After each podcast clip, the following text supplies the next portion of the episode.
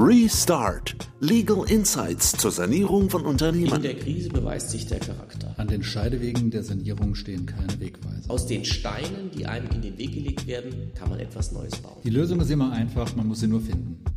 Herzlich willkommen zu einer neuen Folge unserer Podcast-Reihe Restart zur Sanierung von Unternehmen. Heute wieder mit Gerhard Müller von Falk Co. Hallo. Guten Tag, Herr Müller. Und mit Paul Abel von der Kanzlei Wellensieg. Hallo. Wir wollen uns heute unterhalten über ein Themenfeld, äh, was alle besonders gern hören, und zwar über das ganze Thema Haftung, im Schwerpunkt auch in der Eigenverwaltung und insbesondere darüber natürlich, wie man das vermeiden kann. Welche typischen Haftungsrisiken sehen wir denn in der Praxis? Also da würde ich sagen, das typische Haftungsrisiko, was einem oft begegnet, ist natürlich das Risiko, das landläufig als Insolvenzverschleppung bezeichnet wird, dass der Insolvenzantrag zu spät gestellt wird. Und da ist eigentlich das eigentliche Haftungsrisiko gar nicht so sehr diese Insolvenzverschleppung im strafrechtlichen Sinn, sondern das Thema, dass nach Insolvenzreife, also nach dem Eintritt zwingender Antragsgründe, eine Masseerhaltungspflicht besteht und dass jede Zahlung, die nach diesem Zeitpunkt über das ähm, Vermögen der oder aus dem Vermögen der Gesellschaft bezahlt wird, dass dafür eine Haftung entsteht. Und wenn da eben sehr viele Zahlungen rausgehen, dann kommen da sehr, sehr schnell immense Beträge zustande. Das ist, glaube ich, das klassische Risiko, dem sich dann Krisengeschäftsführer ausgesetzt sehen. Das Ganze ist gedeckelt auf den Schaden, der wirklich dann eingetreten ist, sozusagen. Nach neuem Recht ist es so, aber erst seit 2021. Vorher war es ein Erstattungsanspruch eigener Art. Da war es gar nicht gedeckelt. Da war es dann so, selbst wenn du das gar nicht bräuchtest für eine 100% Befriedigung, weil der Geschäftsführer das dann selber wieder zur Tabelle anmelden kann, war das im Prinzip, äh, konnte das dann unendlich hoch werden. Das ist das nach neuem Recht deutlich besser, weil ich glaube, das alte Recht an der Stelle hat dazu theoretisch äh, astronomischen Beträgen geführt, die man, die, die diesen ja voll nicht gerechtfertigt waren. Da ist das fair zu sagen, man kappt das in der Höhe, in der tatsächlich dann noch ein, noch, noch ein Schaden fortbesteht. Aber trotzdem können diese diese Summen natürlich ganz beträchtlich sein und das ist besonders ärgerlich, wenn ich Fremdgeschäftsführer habe, die vielleicht gar nicht so gut verdienen, nicht so vermögend sind und trotzdem dann eigentlich wirtschaftlich für jemand anderen, nämlich für die, für die, für die Gesellschafter da den Kopf hingehalten haben und äh, und dann möglicherweise die Weisung bekommen haben, so, nee, wir machen erst erstmal weiter und gucken, was passiert. Ja, das ist dann immer sehr, sehr, sehr, sehr bedauerlich. Ja, wobei man sich als Geschäftsführer, gerade wenn man selbst nicht am Unternehmen beteiligt ist, dann schon die Frage stellen muss, was mache ich in der Situation und handle ich dann tatsächlich so, wie der Gesellschafter das von mir will, äh, vor allem wenn ich einen zwingenden Insolvenzantragsgrund habe, dann sollte ich dem dann auch nachgehen und im Zweifel Antrag stellen. Absolut. Und was vielleicht auch eine Schwierigkeit ist in diesem Vorfeld eines Insolvenzverfahrens, wo diese spezifischen Haftungsrisiken auftauchen, dass die Zahlungsunfähigkeit noch relativ leicht zu greifen ist, ja, anhand eines Liquiditätsplans. Man erkennt sehr schnell, wenn man zahlungsunfähig ist und dann hat man längstenfalls drei Wochen den Antrag zu stellen.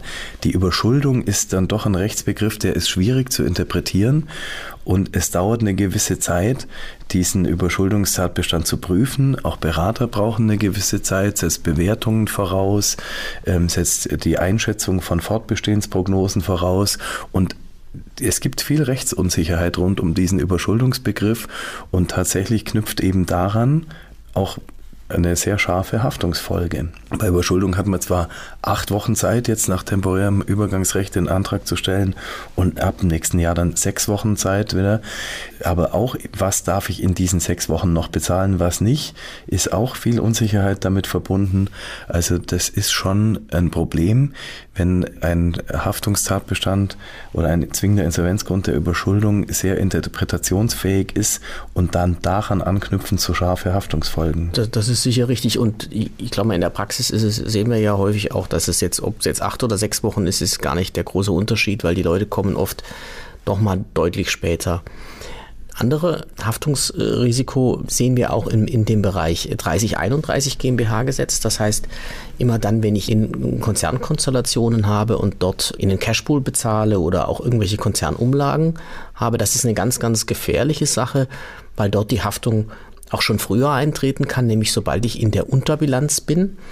Das heißt, sobald meine Eigenkapitalziffer unter der Stammkapitalziffer liegt, das heißt, das ist also auch ein Bereich, den man, den man beachten muss. Das heißt, muss den Leuten sagen, wenn es euch schlecht geht im Unternehmen und das Eigenkapital liegt unter dem Stammkapitalwert, äh, auch wenn ich noch äh, Liquidität habe, auch wenn ich alles bezahlen kann, muss ich sehr vorsichtig sein, wenn ich in die Gruppe dann irgendwelche Konzernumlagen bezahle oder in den Cashpool weiter. Das ist theoretisch richtig gesagt, aber in der Praxis ist es dann manchmal so, dass man gar nicht weiß, dass man sich bereits in der Situation einer Unterbilanz befindet, weil um das regelmäßig nachhalten zu können, braucht man ein Rechnungswesen, das das auch leistet, das im Grunde genommen real-time einem die Informationen in Abschlussqualität zur Verfügung stellt. Und das gibt es eben nicht überall. Und vor allem bei Unternehmen in der Krise nicht unbedingt. Aber jeden, das sind ja so ein bisschen mehr die klassischen Themen. Nicht? Ich glaube, es hat sich rumgesprochen, dass wenn ich zahlungsunfähig bin und trotzdem das Geschäft weiterführe, dass das in irgendeiner Form zu Haftungsfolgen führt. Das, das, ich denke, dass das Thema ist bekannt äh, und, und nicht wirklich was Neues. Was gibt es denn so ein bisschen außer der Reihe für Themen, wo man darauf achten muss, jenseits der Thematik äh, Insolvenzverschleppung? Außer der Reihe würde ich sagen, gibt es vor allem für die Leute, die dann eine Eigenverwaltung machen, die Eigenverwaltung aufsetzen, die Eigenverwaltung begleiten, natürlich auch noch einige spezifische Haftungsthemen. Die knüpfen dann eigentlich eng an das an, was Haftungsrisiken des Insolvenzverwalters sind im Regelverfahren. Denn da gibt es ja auch eine BGH-Rechtsprechung, die sagt, der Eigenverwalter haftet wie ein Insolvenzverwalter. Das heißt, die Vorschriften der 60 und 61 sind es der Insolvenzordnung sind entsprechend anwendbar. Und da muss man dann unterscheiden immer nach dem Adressatenkreis, wer soll durch die jeweilige Vorschrift geschützt werden. Ein typischer Fall ist der, dass man vielleicht Absonderungsrechte, also Sicherheitenrechte von Banken oder auch von Lieferanten zerstört, vielleicht auch unwissentlich, indem man als ähm, in, der, in der vorläufigen Eigenverwaltung eingehende Gelder einfach verwendet für die Betriebsfortführung, die man aber hätte separieren müssen, weil die auf zedierte Altforderungen sind und weil die entweder Eigentumsvorbehaltslieferanten oder der Bank oder beiden gehören. Und die kann man dann schon für die Betriebsfortführung verwenden, aber eben nur, wenn man mit den jeweiligen Rechteinhabern, also Bank und Lieferanten, dann einen sogenannten unechten Massekredit vereinbart. Also wenn die einem gestatten, diese ihnen wirtschaftlich gehörenden Gelder für die Betriebsfortführung einzusetzen, vielleicht im Tausch gegen neue Sicherheiten an den neu entstehenden Forderungen. Und wer das eben übersieht und sagt, wunderbar, es kommt ja Geld rein, ich verwende es für die Betriebsfortführung, hinterher ist das Geld weg, der hat da einen Haftungstatbestand verwirklicht, so eine typischen, äh, typische insolvenzspezifische Pflichtverletzung des Paragraphen 60. Was sind das für Fälle in der Praxis? Ich denke, klar, äh, eine Forderungsabtretung an die Bank wäre ein Fall. Genau.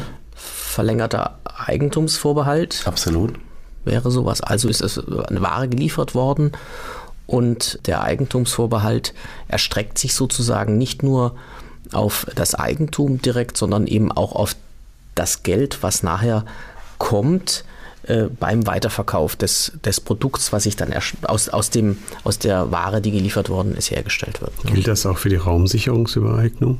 Gilt auch für die Raumsicherungsübereignung, ja. Also man muss eigentlich sehr schnell die Sicherheitensituation erfassen, würde ich sagen, und zwar idealerweise vorbereiten schon und dann eben unmittelbar nach Antragstellung spätestens eigentlich mit den Sicherungsgläubigern eine Regelung finden. Und in dem Kontext dann natürlich auch, wenn man mit denen zum Beispiel ein unechtes Massedarlehen vereinbart, werden die normalerweise von sich aus Wert drauf legen, aber es gehört trotzdem zum eigenen Handwerkszeug auch, dass man dann auch eine Einzelermächtigung einholt für diesen Massekredit, den man aufnimmt, den will man ja irgendwann zurückbezahlen. Wenn der Zeitpunkt, in dem man den zurückbezahlt, erst nach Insolvenzeröffnung liegt, dann ist es eigentlich automatisch eine Insolvenzforderung. Und die Bank wird ja kaum werthaltige Sicherheiten eintauschen gegen eine Insolvenzforderung, also muss man über eine Einzelermächtigung äh, sicherstellen, dass die Bank mit dem Rückzahlungsanspruch eine Masseforderung bekommt. Also es ist wie das gleiche vorne wie bei der Insolvenzverschleppungshaftung ist ganz entscheidend, dass ich eine Finanzabteilung habe, die den Überblick hat. Nicht nur über die bilanzielle Situation, sondern auch darüber, was denn mit den ganzen Gläubigern oder Lieferanten vereinbart ist. Ganz, ganz, ganz, ganz wichtig. Genau, vielleicht in dem Zusammenhang, weil Sie gerade Lieferanten sagen, diese ähm, Inventur und lieferantenspezifische Inventur zum Stichtag Antragstellung ist natürlich auch ganz wichtig, ja? damit wenn man Eigentumsvorbehalte dann ablöst, damit man auch weiß, von welchem Lieferanten war welche Ware an dem Stichtag da, weil äh, das muss man irgendwann den Nachweis, also formal muss natürlich der Lieferant den Nachweis führen, aber wenn Sie nicht inventarisieren, dann verhindern Sie eigentlich, dass er diesen Nachweis führen kann. Und das ist ganz wichtig, da eben auch transparent zu sein bei der Ablösung von Drittrechten. Also das ist ja schon, schon interessant für diejenigen, die die Richtung Eigenverwaltung gehen, denn wir hören das immer wieder, wenn wir das dann besprechen. Die Leute sagen, oh, ich mache Eigenverwaltung, ich laufe hier einfach durch. Ich glaube, den Leuten ist nicht klar, dass den vollen Pflichtenkatalog des Insolvenzverwalters hat.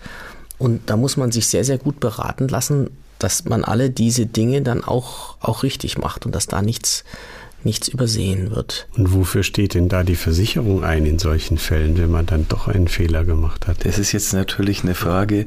Also ich habe tatsächlich Versicherung toi toi toi noch nicht in Anspruch nehmen müssen, selber in diesen Fällen. Aber das ist trotzdem äh, eine, eine wichtige Frage. Ein Stück weit würde ich sie so auch beantworten. Man sollte in Eigenverwaltungsverfahren auf jeden Fall auch immer fürs Verfahren eine gesonderte Versicherung einholen. Ja? Für den Eigenverwalter, für den Sachwalter und auch für die Gläubigerausschussmitglieder. Weil die, die normale Anwaltshaftpflichtversicherung, die man so hat, die deckt natürlich anwaltliche Fehler, anwaltliche Pflichtverletzungen, aber eben nicht insolvenzspezifische Pflichtverletzungen. Was man mit Blick auf die Versicherung, weil Sie danach fragen, auch noch sagen muss, ist, dass die DNO-Versicherung, die der Geschäftsführer hatte, die endet in dem Moment der Antragstellung. Das heißt, an diese Stelle muss dann eine andere Versicherung treten und das ist dann eben eine gesonderte Versicherung, die man fürs Verfahren einholt und die dann eben auch davor dann schützt, vor diesen insolvenzspezifischen Themen. Und das wird regelmäßig gemacht und die, die Versicherer sind auch bereit. Das wird regelmäßig gemacht und wenn man in einem, in einem größeren Verfahren mit Gläubigerausschuss ist, dann muss man einmal sich darüber verständigen, wie hoch soll die Versicherungssumme sein und man macht üblicherweise auch, dass man dann drei Angebote anholt von Versicherungen und die gegenüberlegt und dann eben dem Ausschuss das zur Entscheidung vorlegt. Woran machen Sie denn in der Praxis die, die notwendige Höhe der Versicherungssumme fest? Ich würde sagen, am Wert der Assets und an den Werten, mit denen man es zu tun hat, vielleicht an den erwarteten Veräußerungserlösen, Verwertungserlösen, daran knüpft man es an. Mhm. Ja, das ist äh, ein, wichtiger Aspekt, aber man sieht, man braucht Profis, ne, die einen da unterstützen, denn es ist ein, eigentlich das, das, das ganze Know-how eines Insolvenzverwalters erforderlich, wenn ich selbst durch die Eigenverwaltung gehe, weil ich dann plötzlich eben in der gleichen Rolle bin, die gleichen Pflichten habe. Und da ich im Zweifel das Know-how ja nicht habe als Geschäftsführer, muss ich mir äh, dann jemand, jemand Fähigen dazu nehmen, der mich da sehr äh, gut und, und intensiv unterstützt. Der da an der Seite steht, sollte auch idealerweise selber entweder eine geschäftsführende Rolle oder eine Rolle als Generalbevollmächtigter einnehmen, weil das natürlich mehr Vertrauen bringt und auch besser ist, als wenn es nur ein Berater ist. Manche Leute sind beratungsresistent, hören nicht auf das, was der Berater sagt. Eine, eine typische Haftungsgefahr, die ich in dem Kontext auch noch sehe, ist diese ganz allgemeine, dass in der Insolvenz oftmals nach Zahlungszusagen gefragt wird. Ja. Äh, Unternehmen ist insolvent, äh, vorläufige Eigenverwaltung, Lieferanten sind betroffen, rufen jeden Tag an, sagen, ja, was ist denn mit meiner offenen Rechnung? Wird denn wenigstens das bezahlt, was ich ab jetzt liefere? Und in dem Kontext wird nach Zahlungszusagen gefragt. Und diese Zahlungszusage in der Regelinsolvenz muss jemand der vorläufige Insolvenzverwalter abgeben. In der Eigenverwaltung müsste die eigentlich der eigenverwaltende Geschäftsführer abgeben oder der Berater. Die Leute fragen trotzdem nach dem Sachwalter. Wie auch immer, wer auch immer diese Zusagen dann abgibt, ja, also wir geben den als in der Eigenverwaltung auch für die Eigenverwaltung ab, aber der muss dann natürlich sicher sein, dass diese Zusage auch eingehalten werden dass kann. Dass das Geld dann auch da ist. Dass das Geld auch da ist. Und wenn er das nicht macht, die Rechtsprechung sagt, eine Zahlungszusage ist wie eine eigenständige Garantieerklärung, selbstständige Garantieerklärung. Du haftest dann aus dieser Zahlungszusage und deshalb muss man natürlich persönlich persönlich, ja, und nicht mit den, mit den Unternehmensmitteln. Und darum ist das Thema Liquiditätsplanung natürlich auch wieder ganz wichtig. Und auch, sagen wir mal, die Formulierung dieser Zahlungszusage. Man kann ja dann sagen, ähm, aus dem vorhandenen Vermögen der Gesellschaft ist die Zahlung sichergestellt, aber auch an die Art und Weise der Formulierung sollte dann jedenfalls der Jurist ein bisschen darauf achten, dass er nicht zu weitgehend Zahlungszusagen erteilt, die am Ende nicht eingehalten werden können. Das ist auch eine typische Haftungsgefahr. Zum Beispiel, weil die Forderungen abgetreten sind oder wie, genau das, was wir ja schon diskutiert hatten, weil die absonderungsberechtigten Gläubiger eigentlich äh, berechtigt sind an einem Großteil der Geldeingänge in der Zukunft und dann weniger da ist als vielleicht gedacht, ne? obwohl Cash kommt. Ja, und einfach auch wenn die sagen, ist die künftige Belieferung sichergestellt, ja, dann ist auch die Frage, für welchen Zeitraum, wie lang, wann endet wie, weit ist mein Planungshorizont? Wie lang kann ich das sagen? Und wenn ich so eine Zahlungszusage abgegeben habe, muss ich sie vielleicht ab einem gewissen Zeitpunkt auch wieder widerrufen. Sonst vertraut der Lieferant darauf, dass das jetzt ewig so weitergeht. Und vielleicht ändern sich die Verhältnisse. Ja? Da müssen sie ständig kommunizieren und es natürlich auch laufend überwachen. Aber man sieht auch natürlich wieder, wir haben ja schon viel über Eigenverwaltung gesprochen, wie gut das vorbereitet sein muss. Denn in dem Moment, wo ich dann äh, den Antrag stelle, muss ich das ja eigentlich alles wissen. Ich muss einen Überblick haben über die Sicherheitensituation und ich muss auch ähm, mich einstellen darauf, dass genau diese Zusagen der Lieferanten dann äh, abgegeben werden müssen, damit ich weiter beliefert werde. Und das sind alles schwierige Fragen und das muss ich so gut wie es geht vorbereiten, damit ich dann da kurzfristig reagieren kann und keine Fehler mache. Das dauert ein paar Tage oder Wochen. Das ist also wieder das, was wir immer sagen. Wir brauchen eine gute, äh, kenntnisreiche Unterstützung und eine gute Vorbereitung. Vielleicht doch eine weitere Haftungskategorie, an die man auch nicht so oft denkt.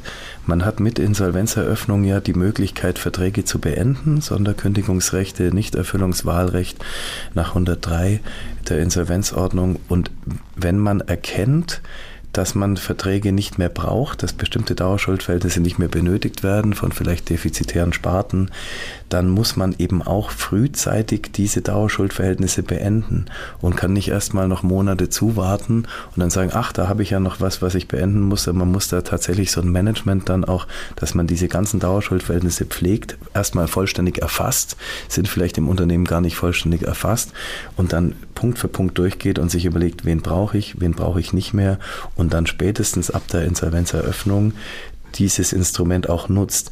Vielleicht sogar im Vorfeld schon, ist jetzt glaube ich nicht unmittelbar haftungsrelevant, aber wenn es spitz auf Knopf steht, muss man vielleicht auch mal die Insolvenz nicht auf den Monatsersten legen, sondern auch noch auf den Ende des Monats, so dass ich eben noch Kündigungen rauskriege und Vertragsbeendigungen rauskriege, um mir diesen Kündigungserklärungsmonat zu sparen. Ja das ist bislang noch nicht haftungsrelevant, aber vielleicht wird es das irgendwann mal künftig, weil man durchaus sagen kann, ja, hättest du die Eröffnung anders gelegt, Formal entscheidet natürlich das Insolvenzgericht, aber über den Zeitpunkt der Gutachtenseinreichung kannst du es dann schon ein bisschen steuern. Dann hättest du hier eine höhere Masse gehabt, wenn du rechtzeitig diese Kündigung hast. Genau und Oder je nachdem, Quartal sogar. So ist es, je nachdem, wie viel das ist, ja. Das ist, das ist interessant. Das heißt, auch das muss gut vorbereitet sein Absolut. und, und, und äh, gut beraten sein. Ja, vielen Dank. Da haben wir einen Überblick bekommen, an was man alles denken muss, dann in der Eigenverwaltung. Vielen Dank für die Insights hier heute und bis bald. Bis bald. Tschüss. Bis bald wieder.